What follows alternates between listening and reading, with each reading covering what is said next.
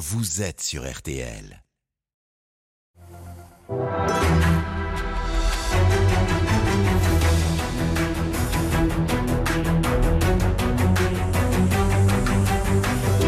Grand jury, présenté par Olivier Bost. Bonjour à tous et bienvenue dans ce grand jury en direct sur RTL et en direct à la télévision sur euh, Paris Première, en clair, sur le canal 41 de la TNT. Bonjour Aurélien Rousseau. Bonjour. Vous êtes le ministre de la Santé et de la Prévention. Il est fini euh, le temps des grosses augmentations de budget pour la santé. Or, les urgences ne vont pas vraiment mieux et tout l'hôpital en général, euh, pas vraiment mieux non plus d'ailleurs. Les médecins généralistes ne sont toujours pas assez nombreux et pas assez rémunérés selon eux. Et puis, les pénuries de médicaments sont toujours d'actualité. Alors, comment allez-vous faire avec tout ça? Vous avez ce grand jury, Aurélien Rousseau, pour y répondre. À mes côtés pour euh, vous interroger, Pauline Buisson de la rédaction de M6 et Jim Jarassé du Figaro. Bonjour.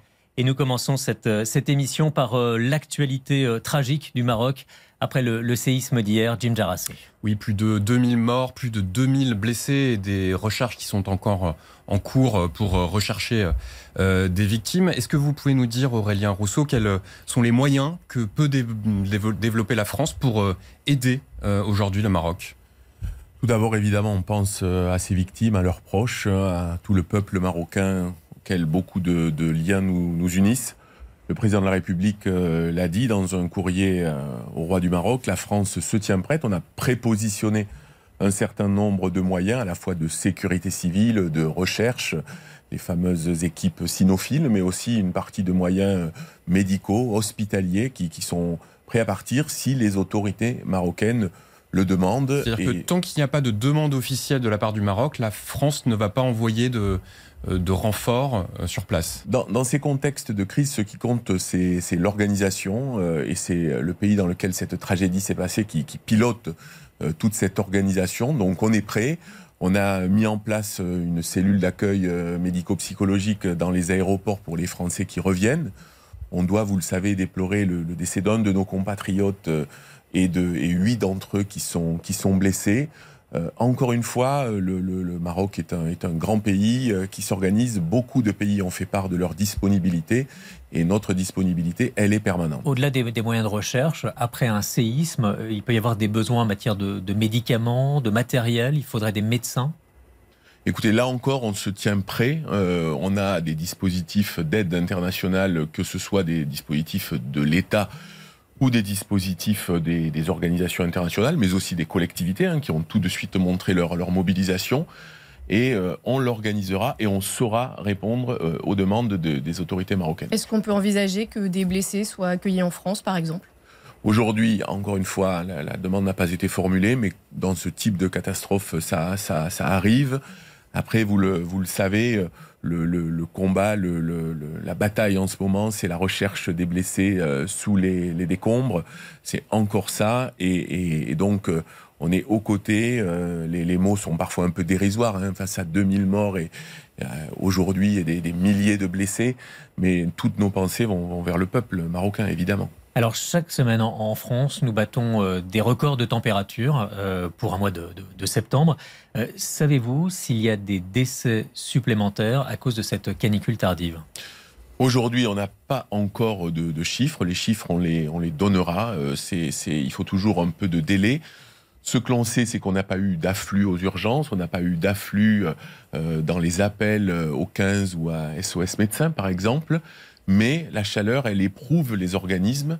Euh, donc, euh, il, est, il est clair qu'on aura des conséquences. Ces conséquences, on doit apprendre à mieux les connaître, mieux les identifier. Il n'y a pas que les personnes âgées, les personnes à la rue ou, ou les personnes fragiles en général. Et c'est d'autant plus indispensable de, de connaître mieux que malheureusement, ce type d'événement est amené à se, à se reproduire. C'est une des conséquences directes du réchauffement climatique. Et- Et c'est aussi pardon, juste un instant, euh, la nécessité d'avoir une approche globale de la santé. C'est la qualité des eaux, euh, euh, c'est prévenir les noyades parce qu'on a, on a besoin de se rafraîchir. C'est tout un contexte environnemental qu'il faut aussi prendre en compte dans, dans ces cas-là. Et la chaleur, elle éprouve aussi les services hospitaliers. Euh, au mois d'août, il y a des syndicats hospitaliers qui ont dénoncé des conditions de travail insupportables, des températures qui frôlaient les 44 degrés dans un service de pédiatrie à Bordeaux. Il y a même un papa euh, qui a acheté une climatisation pour la chambre de, de, de son enfant. Est-ce que c'est des conditions pour les soignants, pour les patients? Évidemment non, ce ne sont pas des conditions euh, acceptables. Et dans tous les moyens qui ont été euh, mobilisés dans le, Ségur de la santé, alors les chiffres au bout d'un moment ne veulent plus rien dire. On a mobilisé 19 milliards d'euros d'investissement hospitalier. Évidemment, mais par exemple, le CHU de Bordeaux que, que vous évoquiez, il va faire l'objet d'une très grande rénovation. Moi, j'étais à, Valence, euh, dans la Drôme, pendant, pendant la canicule. Euh, on m'a fait visiter, j'ai pu voir euh, l'organisation des services. Et puis, pendant la visite, on m'a dit, mais il y a le service de gastroentérologie où il n'y a pas de, de clim. Ben, J'y suis allé. Effectivement, c'est insoutenable, insupportable. Et c'est aussi pour ça qu'on tire un grand coup de chapeau aux soignants. Mais il faut aussi penser, on, le, on, les, on les cite trop peu souvent, aux infirmières et infirmiers qui ont fait leur tournée, qui sont allés chez les patients euh, par ces températures caniculaires. C'est tout le système qui a tenu. Mais vous l'avez dit, au prix quelquefois euh, d'efforts de, des soignants qu'on ne peut pas. Et combien de temps ça va durer? Parce qu'on sait que ces travaux de transition vont être longs. Combien de temps ils vont devoir bah, Ça dépend des endroits. Mais par exemple, à Valence, euh, pour reprendre ce cas, dans deux ans, le service de gastro-entérologie sera euh, dans, un, dans un endroit climatisé et les, pro, les projets sont programmés.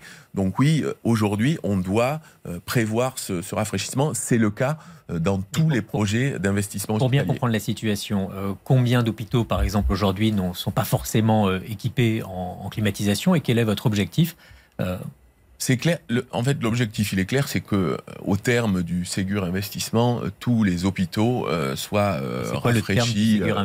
C'est quoi le terme du Ségur? C'est dans les dans les cinq prochaines années. Enfin, il faut que tous les projets soient lancés pour que les soignants y voient des choses concrètes et les soignants Donc et les dans patients cinq ans, dans, dans, cinq ans, pas de bâtiment euh, en matière de santé sans climatisation. Aujourd'hui, il n'y a, a, pas un hôpital dans lequel il n'y a pas des espaces euh, climatisés. C'est souvent en fait vous savez, quand il y a des pavillons, un pavillon qui, lui, n'a pas été, euh, pas été climatisé, c'est aussi comme ça qu'on fait dans les, dans les EHPAD, avec des pièces rafraîchies pour pouvoir euh, mettre les, les personnes accueillies.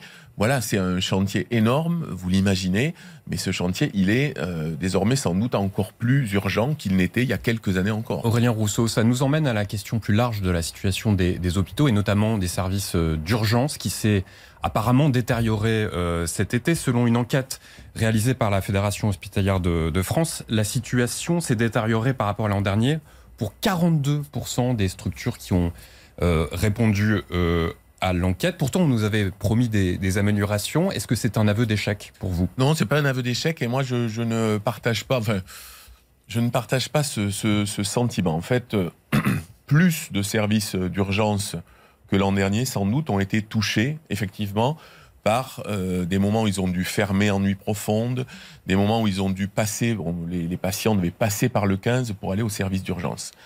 Mais la réalité, euh, c'est que d'une part, on l'a mieux anticipé. Moi, j'ai pu euh, tout l'été me déplacer, notamment dialoguer avec les élus. C'est très différent de savoir que vous allez avoir un service, vous savez que dans trois jours, il va être fermé la nuit, plutôt que de découvrir à 17h, mais que parce qu'un soignant n'est pas venu, on doit le fermer. Et deuxièmement, euh, moi je défends l'idée quand même qu'un service d'urgence, c'est effectivement normalement ouvert H24, mais si c'est tout blanc ou tout noir, c'est-à-dire il manque un soignant, on doit fermer intégralement, je pense que ce qu'on a fait cette année, le passage par la régulation par le 15 ou euh, le fait de fermer quelques heures dans une journée, ça n'est pas, c'est une solution dégradée. Mmh. Je repeins pas les, les, choses en rose, mais c'est une solution qui a permis l'accès euh, à l'offre de soins. On a quand même le sentiment d'un décalage entre le ressenti sur le terrain et ce que vous euh, décrivez. Non, je ne crois pas qu'il y ait de décalage d'ailleurs, que ce soit avec la fédération. Mais pour vous, ça va mieux aux urgences? je, Non, je ne dis pas que ça va mieux. Je dis qu'on est dans une période qui est difficile et qui va durer. Ça va durer parce qu'on on va mettre des années à retrouver un nombre de médecins euh, suffisant. Je ne dis pas que ça va mieux, mais je dis que anticiper, prévoir et que les patients, les élus, tous les acteurs du territoire sachent ce qui va se passer, ça change tout plutôt que de se retrouver devant porte close euh, et qu'on ait dû fermer deux heures avant. Donc il n'y a pas l'hôpital, euh, mais vous l'évoquiez, c'est à la fois un endroit formidable parce qu'on soigne les gens, parce qu'on sauve des vies, et fragile en permanence, il est, il est sur la ligne de crête. Et moi, mon, mon, propos, ça n'est pas de dire euh, tout va bien euh, et regardez comme euh, la ligne est belle, mais dans le même été dont vous parlez, on a la plus forte campagne de recrutement d'infirmières depuis depuis dix ans. la première ministre a annoncé des mesures de revalorisation du travail de nuit. Ça veut dire qu'avec ça, on va pouvoir rouvrir des lits en aval des urgences. Ça veut dire desserrer la pression sur les urgences. Vous avez des objectifs d'ouverture de lits? Et Les objectifs d'ouverture de, de, lits, ils se font hôpital par hôpital. Mais effectivement, les, les, les urgences, c'est un système euh, dans lequel euh, il y a des entrées, il y a des sorties. Ce qui fait la différence, c'est est-ce qu'on peut donner une place en sortie des urgences. Et donc moi, je suis vraiment convaincu qu'avec ces recrutements complémentaires, notamment avec la reconnaissance du travail de nuit, avec un geste important qui a été fait, on va pouvoir rouvrir. Encore une fois, c'est pas pour dire qu'on va basculer dans une situation où tout ira mieux, mais on va peut-être arriver à redonner aussi du sens, de l'espoir à ces soignants qui ne peuvent pas être la variable d'ajustement de ce qu'on vit. Vous avez évoqué à l'instant le, rôle de la régulation justement pour euh, euh, désengorger les services euh, d'urgence. Le problème, c'est que les, agents de régulation du SAMU sont donc de plus en plus sollicités avec la défaillance de certains services d'urgence. Ils sont entrés en grève et réclament une prime mensuelle de 100 euros, une meilleure reconnaissance de la pénibilité de leur travail. Est-ce qu'il y a des avancées sur ce dossier que vous pourriez nous indiquer? D'abord, euh, je, veux dire que les assistants de régulation médicale, comme tous les personnels des, SAMU, ils ont, fait un boulot extraordinaire, mais pas que cet été. Et ce boulot, il va continuer parce que la situation, c'est pas parce que l'été va terminer que tout va redevenir euh, parfait. Donc, euh, petit 1, le, ils sont indispensables. Deuxièmement, leur, travail, leur formation, on essaie de les fidéliser le plus possible, a nettement cru dans ces dernières années, et tant mieux. Et petit 3, oui, ils, ont, ils sont en, il y a un conflit social, euh, moi je le, je le reconnais, mais un peu comme sur le travail de nuit, je, je dois dire, j'assume, c'est un peu rustique, je veux, je veux être sûr de comprendre ce qu'il faut euh, faire. Ils ont été reçus euh, jeudi au ministère de la Santé. Et, il est évident, pour, pour dire les choses clairement, il est évident qu'il faut euh, une reconnaissance. Euh, ils, en ont, ils ont plusieurs demandes, à la fois euh, des, des, reconnaissances hein, sur le salaire, sur les primes, éventuellement sur le statut. On regarde tout ça simultanément, mais oui, il y aura, il y aura des réponses, et notamment sur le volet, sur le volet rémunération. Est-ce qu'ils sont suffisamment nombreux actuellement? Il y a 2500 assistants régulateurs. Selon les syndicats, il en faudrait 800 à 1200 de plus. Moi, écoutez, dans les services que j'ai visités cet été, euh, je n'ai pas, je n'ai pas entendu euh, très largement cette revendication. S'ils doivent être plus nombreux, ils le seront.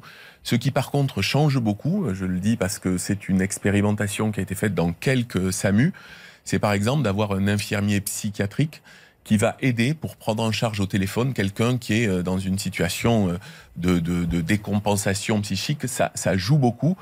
Et effectivement, sur la psychiatrie, peut-être sur la pédiatrie, il faut qu'on fasse des plateformes de 15, vraiment un endroit où on est capable de répondre euh, aux gens pour, pour, pour les orienter.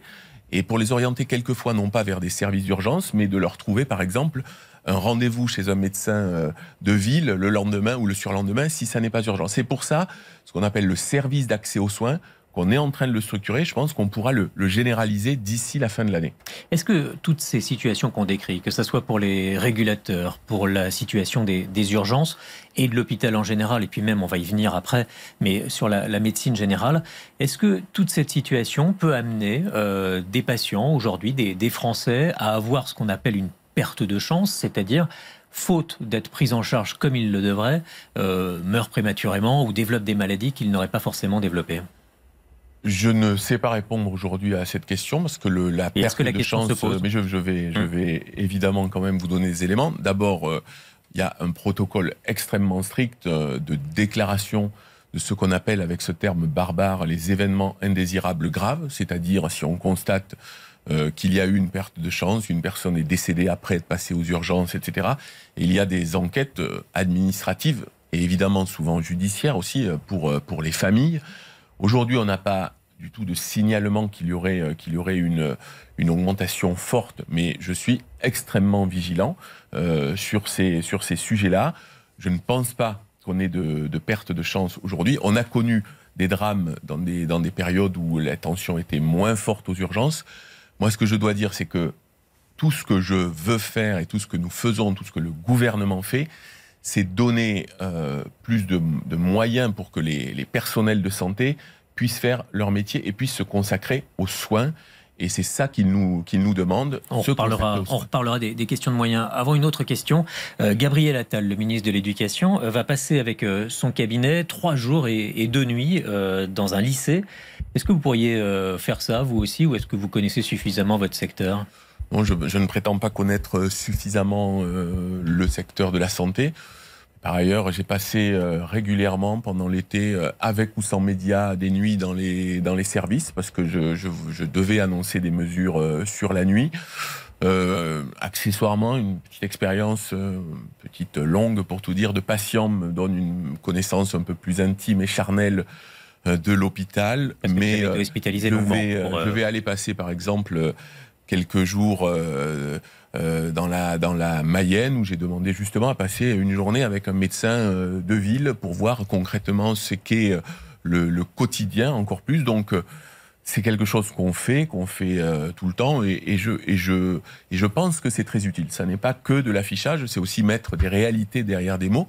Et notamment, je citais les médecins de ville, qui aujourd'hui, enfin de ville ou de campagne, mais comme on dit les, les, les médecins libéraux, qui aujourd'hui aussi font face à de la pénibilité, à de la difficulté, à de la violence. Et c'est aussi pour ça que je veux qu'on renoue le dialogue avec eux. On reparlera aussi de, de leurs conditions euh, tout à l'heure, mais auparavant, on va parler d'une autre situation qui concerne l'hôpital Pauline Buisson. Oui, les punaises de lit. Vous le savez, hein, l'hôpital de Boulogne-sur-Mer a dû fermer ses portes pendant 24 heures pour désinfecter euh, l'établissement qui était infesté de punaises de lit.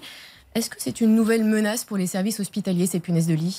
Les punaises de lit, c'est une réalité pour beaucoup de nos concitoyens. À Boulogne-sur-Mer, euh, les, services euh, ont réagi comme il fallait, c'est-à-dire euh, en fermant une partie les urgences, mais en, en dialoguant avec les professionnels de ville, avec le privé pour prendre en charge les malades et pour éradiquer ces punaises de lit. Je, voudrais dire un, point qui est, essentiel parce que aujourd'hui encore, on a quelquefois un peu honte de dire on a été touché, infesté. Les punaises de lit ne sont pas liées au fait qu'on serait ou qu'on serait dans des conditions d'hygiène déplorables ou tout ça. Donc il faut en parler.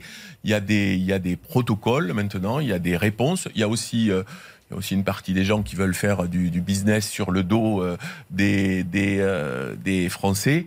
Vous avez sur les sites internet du ministère des ARS les, les protocoles à suivre. Mais c'est sûr qu'on a cette réalité, vous l'avez cité aux urgences, dans des ouais. cinémas, et on est extrêmement vigilant parce qu'aujourd'hui, comme sur beaucoup de, de, de, de, sujets comme ça, on a de la résistance à, aux produits qu'on utilisait habituellement. Est-ce que ça devient un problème de santé publique? C'est un problème de santé publique. Est-ce qu'il faut que l'État fait... participe au coût de Ah ben on est l'État est totalement euh, est totalement mobilisé. Euh, aujourd'hui pour un, aujourd'hui pour un particulier, ça coûte 1000 euros par exemple de, de, de, de faire désinfecter euh, son habitat. Est-ce que ça ça pourrait être pris en charge? Est-ce qu'on a un sujet qui est suffisamment sérieux aujourd'hui pour que la, la puissance publique je, je pense que le premier rôle de la puissance publique, c'est d'aider au repérage et à ce que les, les, gens réagissent le plus vite possible avant, avant l'infestation complète du, du, domicile. Et vous citez un chiffre de 1000 euros, c'est vrai que beaucoup euh, évoquent ça, ça peut être quelques centaines d'euros si on s'y prend plus tôt. La réalité, c'est que, c'est pour ça que je le disais comme tel, c'est que pendant longtemps, on préférait ne pas dire parce qu'on avait le sentiment qu'on disait qu'on a des, des, des, cafards chez soi. La réalité n'est pas celle-là. Ça peut arriver à tout le monde. Et donc, euh, en parler, développer des produits, et, et entre nous soit dit, plus il y aura de, y compris d'acteurs sur ce secteur de la, voilà, de la Eh, désinfection, plus les, prix, les prix baisseront. Vous évoquiez les, cinémas, est-ce que ça veut dire que ce sujet prend, prend de l'ampleur? C'est-à-dire que ça devient, vous dites un sujet de santé publique Oui, c'est un sujet de, santé publique. Euh, ça l'est depuis longtemps dans, certains euh, territoires euh, parce qu'on les avait repérés euh, plus tôt, parce que la, punaise de lit, elle est liée au déplacement et au voyage. Donc les territoires où il y a le plus de voyages, notamment la région parisienne, euh, on, connaît ce sujet euh, depuis longtemps. Et je pense que oui, tous les, tous les acteurs, notamment les, les qui, les gérants de cinéma doivent être plus mobilisés pour repérer et pour pas exposer euh, leurs clients à ce type de produit. Mais je pense qu'on a, on a du chemin à faire et du boulot à faire pour dire les choses euh, très clairement, pour être encore plus clair sur la marche à suivre. Je, je, je crois qu'il y a une détresse euh, chez beaucoup de gens de se dire en fait comment on fait et est-ce qu'à la fin, on va pas se faire avoir en payant euh, 2000, 2000 euros pour, pour nettoyer chez soi Donc je pense qu'on a encore à faire en matière de transparence et d'explication pour que les Français aient les bonnes solutions. Alors je ne sais pas si on parle déjà d'épidémie pour les, les, punaises de lit. En revanche, euh, un point sur une autre épidémie euh, réelle, euh, celle du, du Covid. on en est où Et à l'approche de l'hiver, quelle est la situation? Aujourd'hui, la situation en France, elle est qu'on a une épidémie qui, qui reprend, qui reprend lentement, qui reprend à faible intensité, mais avec deux variants qu'on suit, qu'on suit comme l'OMS euh, les suit à l'échelle mondiale. Et les, les Français s'en souviennent, on ne sait pas très bien quel variant va, gagner éventuellement sur l'autre. et on est dans un dispositif où on repère. Il y a dans le monde 25 pays qui ont euh, identifié le variant qui a eu le plus de mutations. Nous, on l'a repéré. On a six cas qui ont été identifiés en France. On fait euh, les enquêtes épidémiologiques euh, autour. Aujourd'hui, ça ne nécessite pas de mesures de gestion particulières. Donc pas de mais masque, en fait, etc. Mais, mais je le redis parce que, en fait, pour cette épidémie comme pour toutes les autres, D'abord, euh, vigilance et réactivité. La campagne de, de, vaccination pour les plus fragiles commence le 17 octobre, comme la campagne pour la grippe. Si l'épidémie flambait, on irait plus vite. Mais moi, je, je pense qu'on ne gouverne pas, et notamment en matière de santé, par la peur, on gouverne par la transparence. Donc moi, je suis transparent. Aujourd'hui, on est à une progression faible. Donc, on pourrait accélérer, mais à la fin, ce qui fera la différence pour cette épidémie, comme pour la gastroentérite, comme pour la bronchiolite, comme pour la grippe, c'est se saisir des outils de prévention, par exemple la vaccination, et puis c'est avoir ce, réflexe des gestes barrières, banal mais vital. Oui, j'ai une suspicion de, de j'ai des symptômes, je porte le masque, je me teste, c'est comme ça qu'on y arrivera. Et je voudrais dire enfin que notre dispositif de surveillance, il est toujours armé. Moi, j'ai d'ailleurs saisi vendredi euh, le, le, le COVARS, le comité euh, d'anticipation des risques sanitaires, pour savoir si on devait améliorer des choses, parce que peut-être qu'on doit améliorer des choses, et surtout savoir si nous devions avancer la campagne de vaccination. Aurélien Rousseau, euh, un mot sur les déserts euh, médicaux et cette question qui agite la classe politique, savoir s'il faut réguler de manière un peu coercitive l'installation euh, des médecins libéraux. Quelle est votre position, vous, sur, le, sur ce sujet? Moi, je pense qu'il y a une dynamique qui est, qui est à l'œuvre chez les professionnels de santé. On la voit partout sur le territoire de coopération entre eux. Euh, il y, a, une dizaine de jours, on a, la Première ministre a annoncé que dans le prochain projet de loi de financement de la sécurité sociale, un sujet très concret mais qui parle aux gens. Vous avez euh, tous les symptômes d'une cystite quand vous êtes une femme. Ça fait plusieurs fois que vous avez vécu ça. Vous savez quel médicament il faut prendre le pharmacien en face de vous sait quel médicament il faut, voudrait vous donner, mais il y a besoin d'une prescription médicale. Eh ben, on a aujourd'hui la possibilité pour le pharmacien, après un interrogatoire ça, ça, de santé publique, ça, je, je, finis, non, et ouais. en, sous le contrôle, dans un protocole avec un médecin, de délivrer ce produit. Donc, c'est une réponse ça, ça, libère du temps pour le, les médecins, oui. mais quand il n'y a pas de médecin, parce que c'est ça la question. Oui, mais on a beaucoup de territoires dans lesquels il y a des médecins, mais des médecins, et c'est une, et c'est extrêmement dur pour eux, qui doivent dire plusieurs fois par jour, je ne peux pas vous prendre. Voilà, donc on a déployé tout un arsenal, et, ce dé, et il est en train d'être dé, déployé. Pour les par exemple, également. Pour les angines, évidemment, également, vous l'avez dit, le pharmacien peut faire un test euh, rapide et savoir s'il doit donner des antibiotiques ou si c'est viral, ça, ça change. Et le pharmacien, c'est pas parce qu'il veut être médecin, c'est qu'il est en coopération avec un médecin. Et ça, ça se développe partout. Et notamment, on essaye de libérer ce temps médical avec des assistants médicaux qui sont en grande partie financés par l'assurance maladie. Concrètement, un assistant médical, ça veut dire quoi? C'est quelqu'un qui va vous recevoir, qui peut-être euh, va faire les premières questions. Le médecin, il reçoit le patient, il a des premiers éléments et il gagne 20-30% de temps médical par jour. Donc cette dynamique, elle est en cours, ce qui fait, pardon de ce détour, que moi je crois que ça serait à contre-temps d'essayer d'imposer euh, aux médecins et par ailleurs J'étais euh, au mois de juillet en Dordogne, à, à Lanouaille. Je ne sais pas si vous savez où est Lanouaille en Dordogne, Non.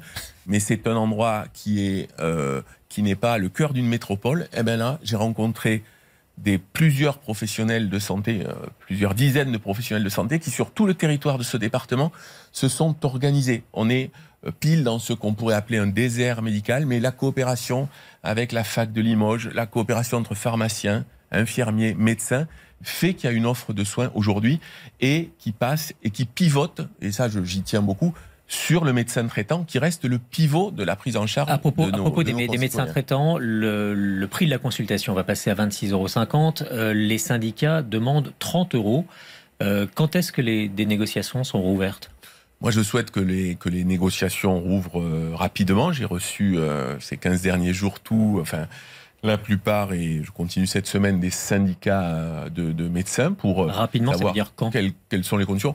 Ça veut dire dans les, dans les prochaines semaines, hein, euh, très clairement. Mais euh, une euh, convention médicale, c'est évidemment le tarif de la consultation du généraliste. C'est aussi euh, Des la place des ouais. spécialistes et c'est aussi ce que euh, le l'État ou l'assurance maladie peuvent demander aussi aux médecins pour euh, pour euh, valoriser cet engagement. Et moi, j'ai un sujet aujourd'hui, très clairement, c'est que notre système de santé, euh, mais on, sans doute va-t-on y revenir, euh, a besoin de plus de pertinence dans euh, les actes qu'on prescrit ou dans les médicaments qu'on prescrit. Pauline, Euh, et c'est un sujet de santé publique et de finances publiques Pauline aussi. Pour vous, c'est quoi le juste prix d'une consultation chez un généraliste? Moi, je, je, je, alors, si je vous le disais aujourd'hui, euh, ça serait inutile sans doute de commencer une Plutôt 30 euros, négociation euh, 26,50 euros conventionnelle. Je considère que la dernière euh, négociation conventionnelle elle a eu lieu en, en 2016. Il y a un règlement arbitral qui, parce qu'on a échoué sur la précédente, qui va fixer à 26,50 euros, vous l'avez dit, le 1er novembre. Ce qui est sûr, c'est que le 26,50 euros, ça ne peut être qu'une étape. euh, et, euh, et c'est pour ça que je souhaite le plus vite possible qu'on reprenne pour montrer à tous les professionnels de santé, et notamment aux médecins, qu'on entend aussi parce qu'ils subissent euh, l'inflation, euh, la, la difficulté des actes, le temps de coordination. Donc euh, oui, nous allons reprendre très vite. Et je pense qu'il n'y a, euh, ça serait réducteur de dire qu'il y a un juste prix parce qu'une consultation qui dure euh, 45 minutes, euh, ça n'est pas la même chose qu'une consultation qui dure 15 minutes. C'est tout ça une convention Eh médicale. ben, Aurélien Rousseau, on va voir dans la seconde partie du grand jury comment vous allez financer tout ça avec un budget quand même contraint pour euh, l'année prochaine pour la sécurité sociale. Et puis vous êtes ministre de la Santé et de la Prévention, donc on parlera aussi encore de prévention. À tout de suite.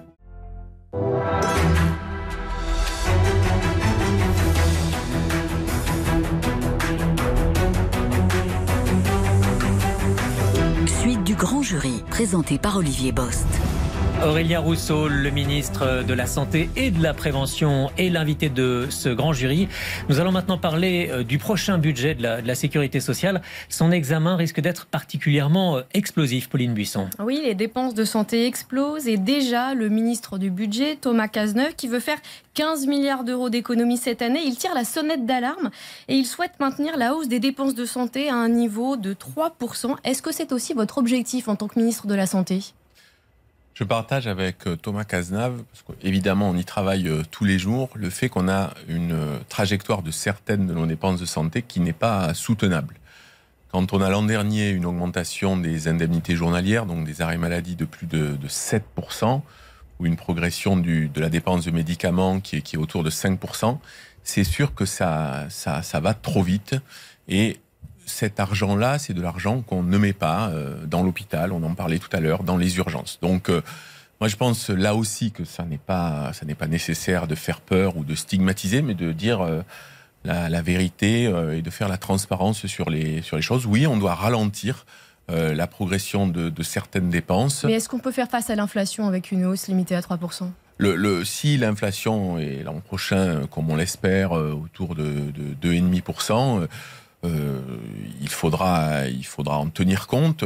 On est en train, pour dire les choses simplement, on, s'est vu à plusieurs reprises avec, euh, avec Thomas Cazenave, sous l'autorité du président de la République et de la Première ministre, où on a travaillé pour voir ce qui était faisable en termes de, de, financement des avancées qu'on a dites, par exemple le travail de nuit, et du coup aussi de l'autre côté en termes de réduction de la progression de certaines dépenses, voire d'économie. Alors comment, donc- comment vous réduisez la, la progression du nombre d'arrêts maladie, par exemple, ou même le, la, la consommation de médicaments? Il y a deux, je pense qu'il y a deux grands volets. D'abord, euh, quelque chose où on sera, euh, où on sera d'une certaine manière, euh, je dis le mot intraitable, intraitable sur sur la fraude, intraitable sur des pratiques qui ne sont pas qui ne sont pas justes. Et, l'assurance maladie lance. C'est-à-dire que vous allez la, la, pression sur les médecins, notamment les médecins qui qui donnent le plus d'arrêts maladie va, va augmenter, c'est ça? En fait, quand vous avez, à, avec la même patientèle, quand vous prescrivez trois fois ou quatre fois plus d'arrêt maladie que la moyenne de vos confrères, je pense que ça justifie que. ça ne dépend pas des territoires, ça ne dépend pas des endroits. non, justement, parce qu'on est capable de faire, de, de, voir évidemment, quand vous êtes dans un territoire euh, qui a été industriel, dans lequel il y a des pathologies euh, lourdes avec euh, des, des. Donc les premiers responsables de l'explosion du nombre d'arrêts maladie, c'est les médecins. Non, pas du tout. Ce n'est pas du tout ce que je bah, dis. C'est comme ça que vous attaquez le. Non, non, ce que je dis, c'est que. Il y a, je vous ai dit, il y a plusieurs choses. La première, donc je le dis, c'est qu'on sera intraitable sur ce volet euh, des fraudes et quelquefois aussi c'est de l'accompagnement, mais oui, à, trois fois ou quatre fois plus, ça mérite que l'assurance maladie euh, aille voir. Voilà, donc ça c'est très clair. Deuxièmement, quand on a dans une entreprise une explosion du nombre d'arrêts maladie, ça veut dire aussi qu'il y a peut-être un problème dans cette entreprise. Aujourd'hui, l'assurance maladie a identifié par exemple 200 entreprises où le nombre d'arrêts maladie augmente extrêmement fort donc on va voir aussi l'entreprise, c'est pour ça que je dis ça n'est pas que, que, les médecins. Et puis il y a aussi sans doute un changement, euh, alors on en parle beaucoup, mais un changement de rapport au travail. On a une augmentation euh, très forte du nombre d'arrêts maladie chez nos les jeunes salariés. Plus 55%. Voilà, donc on doit, on doit euh, regarder ça, on doit regarder ça de plus je pense vous, avez, vous avez des pistes d'explication sur ce nombre d'arrêts maladie chez les jeunes? On est en train de, regarder. On a chacun peut avoir une explication. Euh, euh, je pense aujourd'hui que euh, dans le monde du travail, a fortiori quand on s'approche du plein emploi, eh bien, euh, les salariés ont plus de, poids et, de, et la possibilité de, de, comment dirais-je, de faire valoir euh, leurs droits, d'imposer, euh, d'imposer, y compris des changements plus réguliers d'employeurs. Et donc, c'est pour ça que donc je là, ça veut dire que, c'est des arrêts maladie de confort, ce que vous êtes en train de décrire. En fait, je, dois vous dire que c'est un, un, des sujets sur lesquels moi je suis le plus préoccupé, c'est-à-dire que qu'est-ce qui se passe dans la société, parce que on peut, ça serait l'explication la plus simple mais quand vous discutez avec des médecins, et c'est pour ça qu'il n'y a pas de stigmatisation, euh, quand ils vous disent quelqu'un vient avec euh, un mal de dos ou euh, un syndrome un peu dépressif, qu'est-ce que je fais? Et moi, je comprends. Et on voit ce sujet monter très fort dans la société sur la santé mentale, notamment après cette épidémie de Covid, avec des gens qui décompensent, des gens qui sont pas bien. Donc, c'est pour ça que je, je dis, il faut qu'on soit transparent exigeant sur les, sujets où on peut être exigeant, et notamment s'il y a trop de, de dépassements, et en même temps qu'on comprenne ce qui, ce qui, se passe dans le monde du travail. C'est pour ça que c'est un dialogue qui doit être plus large que simplement dire euh, c'est la faute des médecins, des patients ou des employeurs. Euh, une des pistes pour faire euh, des économies, c'est aussi le doublement probable de la franchise sur les médicaments. Elle pourrait passer de 50 centimes à 1 euro par boîte, mais le montant resterait plafonné à 50 euros par an. Euh, est-ce que vous pouvez nous en dire plus? Combien d'économies euh, ça pourrait générer? Et est-ce que c'est un bon moyen peut-être de responsabiliser les Français sur la consommation de, médicaments? D'abord, le médicament n'est pas un bien de consommation comme les autres. Voilà. Donc ça, je pense que c'est important et c'est vrai qu'on a tous, moi le premier, hein, quelquefois, je, me rends compte, je, que je sors de chez le médecin pour mes enfants, je passe tout de suite à la pharmacie avant de rentrer chez moi, de m'apercevoir que j'avais euh, tous les médocs euh, mm. euh, sous mon lavabo. Donc, les Français consomment trop de médicaments Les Français aujourd'hui sont dans la catégorie en Europe où on consomme le plus parmi le, les, les, pays qui consomment le plus de médicaments, notamment d'antibiotiques. Et c'est un sujet financier, c'est aussi un sujet de santé publique parce que plus vous consommez d'antibiotiques, plus il y a d'antibiorésistance. Donc, pour, pour euh, répondre à, votre question, je pense qu'il y a cet exercice collectif de se dire en fait euh, le médicament c'est pas un produit comme les autres. La, franchise peut-elle être euh, être dissuasive, sachant que la plupart des gens qui ont une, mutuelle ou une complémentaire santé ne payent rien à la pharmacie, c'est-à-dire qu'on se rend pas même pas compte qu'il y a une franchise. Alors le, la franchise elle sera pas dissuasive en elle-même, Et donc c'est pour ça aussi que là, moi, je, je porte Non, mais cette ce mesure. que, parce ce que je veux dire, c'est que si vous triplez la franchise, ceux qui payent rien continueront de rien payer. Non, ils ne se rendront non, pas compte qu'il y a une franchise. Non, parce que l'assurance maladie derrière, euh, même si vous, la mutuelle ne prend pas en charge la franchise, donc l'assurance maladie ensuite, alors peut-être que vous ne l'avez pas euh, vécu ou vous, ne vous en, on s'en rend même pas compte, l'assurance maladie va vous demander de euh, rembourser. Moi, ma préoccupation majeure, c'est envoyer un signal sur le fait que le médoc n'est pas un produit comme les autres, et deuxièmement, protéger ceux qui sont euh, le plus malades. Aujourd'hui, sur euh, ce fameux plafond à 50 euros, 75% des patients euh, qui ont Alzheimer atteignent ce plafond. Donc il n'est pas question de leur réduire, euh, de, leur, de leur faire payer plus cher. C'est un peu moins de 70% pour ceux qui ont euh, Parkinson. Donc il n'est pas question de toucher ni ces personnes-là, ni les plus précaires, notamment ceux qui ont accès à la complémentaire santé solidaire et qui sont euh, dispensés de ça. Mais c'est un signal à donner. Et ce sont euh, effectivement des centaines de millions d'euros d'économies qui peuvent être faits, qui peuvent être faites. Et c'est important parce que derrière ces économies, c'est le budget de la Sécu. C'est pas pour aller financer autre chose. C'est pour financer euh, ce qu'on évoquait tout à l'heure euh, sur euh, les médecins généralistes, sur les urgences, sur le, travail coordonné. Donc, je pense que on peut aujourd'hui, en transparence, dire aux Français il y a des dépenses qui augmentent trop vite, on va essayer de les réguler pour pouvoir financer d'autres progrès. Parlons maintenant d'une arlésienne que nous connaissons très bien au, grand jury, c'est l'interdiction de la puff. C'est ces cigarettes électroniques euh, jetables euh, prisées par les jeunes et qui les amènent euh, probablement en partie à, à la tabagie. Votre prédécesseur, dans ce grand jury, nous avait annoncé à deux reprises l'interdiction prochaine de la puff. Dimanche dernier, sur RTL, la première ministre Elisabeth Borne a annoncé l'interdiction prochaine de la puff. Je vous pose la question, c'est pour quand exactement l'interdiction de la puff? C'est pour le tout début de l'année prochaine et c'est pas. Il faut, peut-être euh, redire pourquoi. Le, tabagisme, ça n'est pas inoffensif, ça n'est pas ludique, et donc euh, la puff incarne, incarne ça. On est parvenu à faire euh, réduire de 9 points la consommation de tabac chez les jeunes pour être autour de 15% aujourd'hui. Il faut qu'on qu'on progresse. Et donc, euh, symboliquement, oui, euh, ce, ce- y compris parce que c'est des objets euh, euh, ludiques, colorés, euh, qui peuvent être sympas, il faut marquer le fait que en France, 75 000 personnes par an meurent de- de- d'affections liées au tabagisme. Ça n'est donc pas, euh, ça n'est donc pas rien. Donc l'année prochaine, c'est début oui, tout prochaine. début d'année prochaine, en tout début d'année prochaine.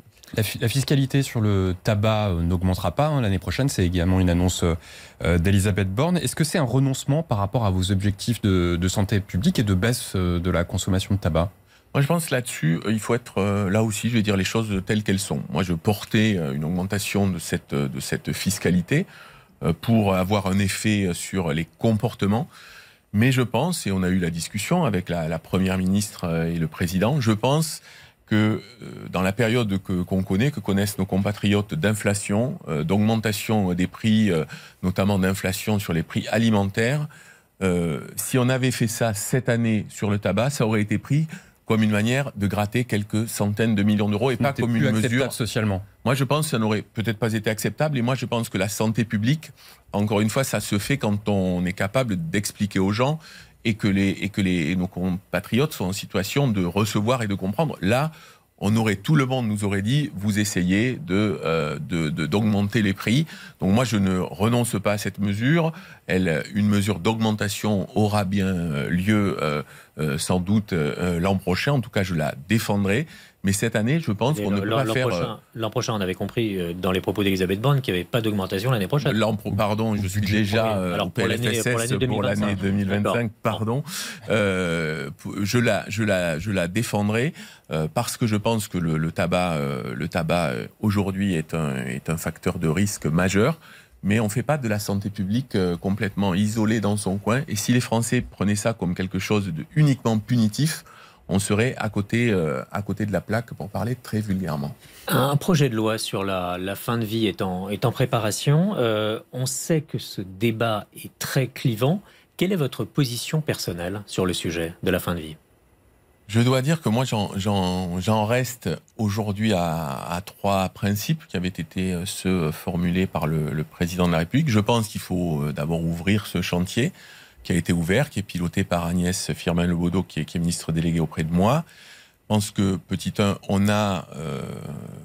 il faut exclure évidemment les, mineurs. On ne parle pas des mineurs parce qu'il ne faut pas, faut pas sembler mettre le terrain là où il n'est pas. On parle de personnes dont euh, le pronostic euh, vital à moyen terme euh, serait engagé. Quand on dit engagé, ça veut dire qu'il y a un risque très très très très fort de, de, décès.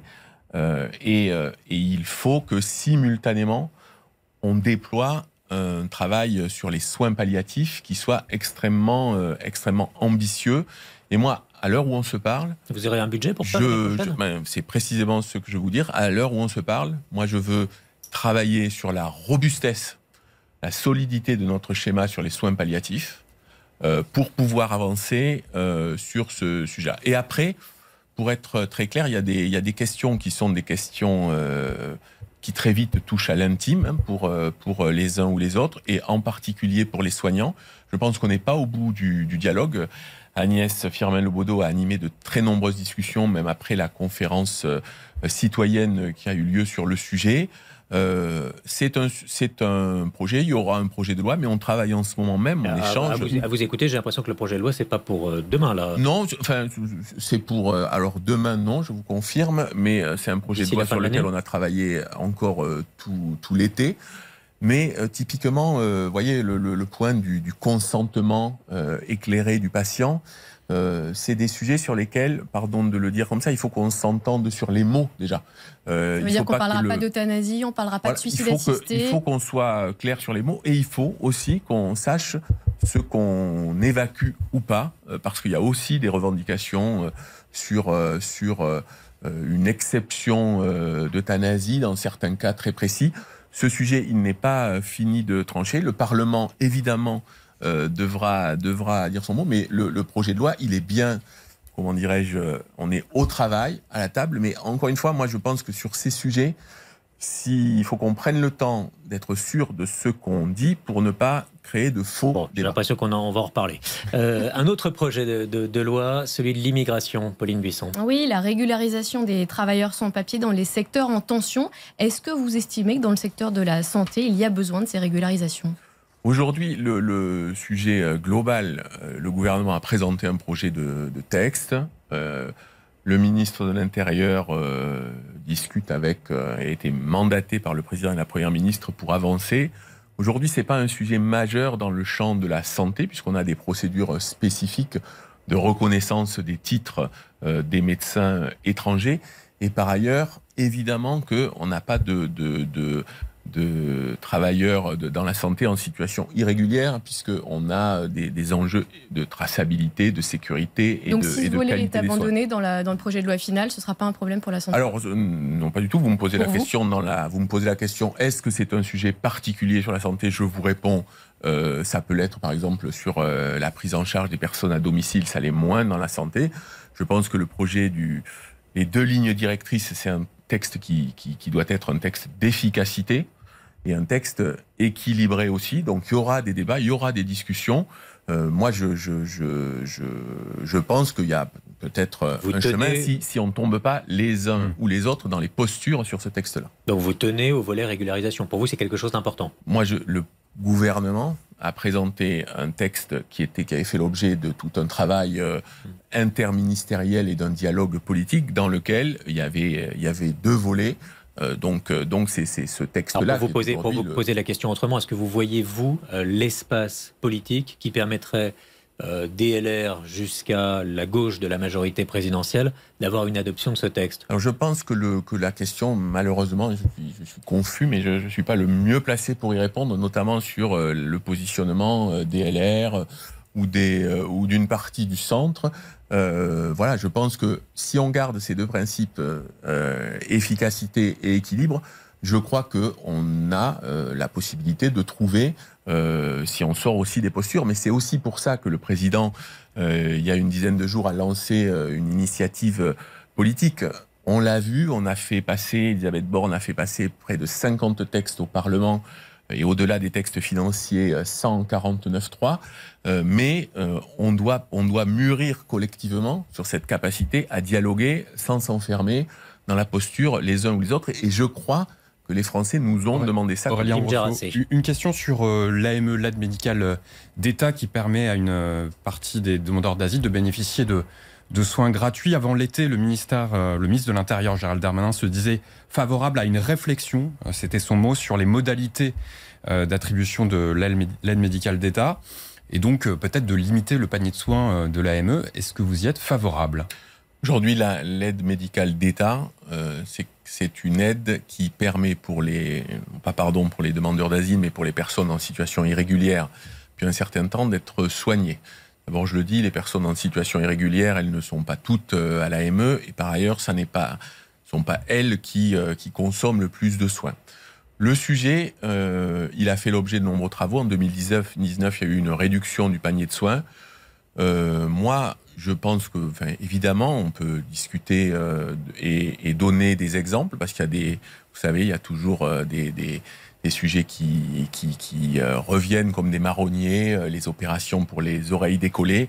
Euh, J'invite les uns et les autres à aller voir ce que ça signifie, c'est-à-dire c'est sur des enfants qui sont défigurés. On ne parle pas d'un soin de confort.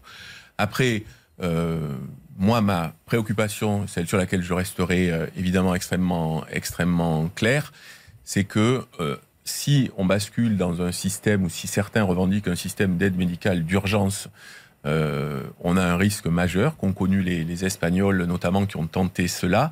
C'est qu'une partie, notamment des risques infectieux Mm. sur l'hépatite, sur euh, le sida, ils soient plus traités, ils sont pas urgents, mais c'est une urgence de santé publique. Donc Donc l'AME, c'est un dispositif de santé publique. Après, non, parce que c'est pas une proposition de, de Gérald Darmanin. Il a réagi parce que euh, beaucoup euh, indiquent qu'il faut discuter, dialoguer. Moi, je pense que ouvrir le débat, c'est toujours utile. Euh, faire tomber certains fantasmes, je parlais des oreilles euh, décollées, euh, c'est aussi utile. Et en même temps, expliquer pourquoi.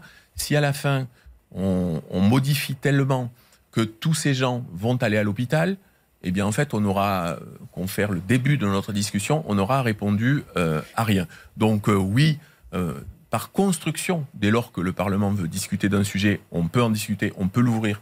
Il y a toujours à améliorer, mais euh, je veux redire que euh, l'aide médicale d'État, c'est un dispositif de santé publique, c'est pas, ça n'est pas un dispositif de confort. Aurélien Rousseau, vous êtes aujourd'hui au, grand jury. Vous avez été euh, précédemment plutôt dans, dans l'ombre, puisque vous avez été directeur adjoint de cabinet de Manuel Valls, puis de Bernard Cazeneuve. Vous avez été patron de, de l'ARS, de l'Agence régionale de santé Île-de-France pendant le Covid, puis directeur de cabinet d'Elisabeth Borne, pardonnez-moi. Est-ce que, ministre, vous y aviez pensé, notamment quand vous avez décidé de quitter Matignon?